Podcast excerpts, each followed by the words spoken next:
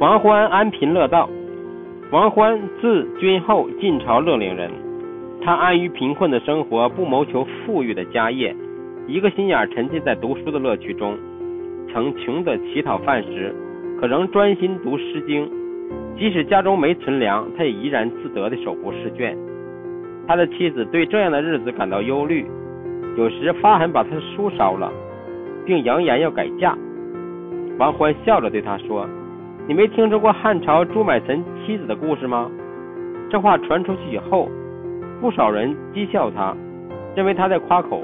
王欢却更加坚定自己求知的信念，任凭别人如何嘲讽，毫不动摇，最终成了一个大学问家。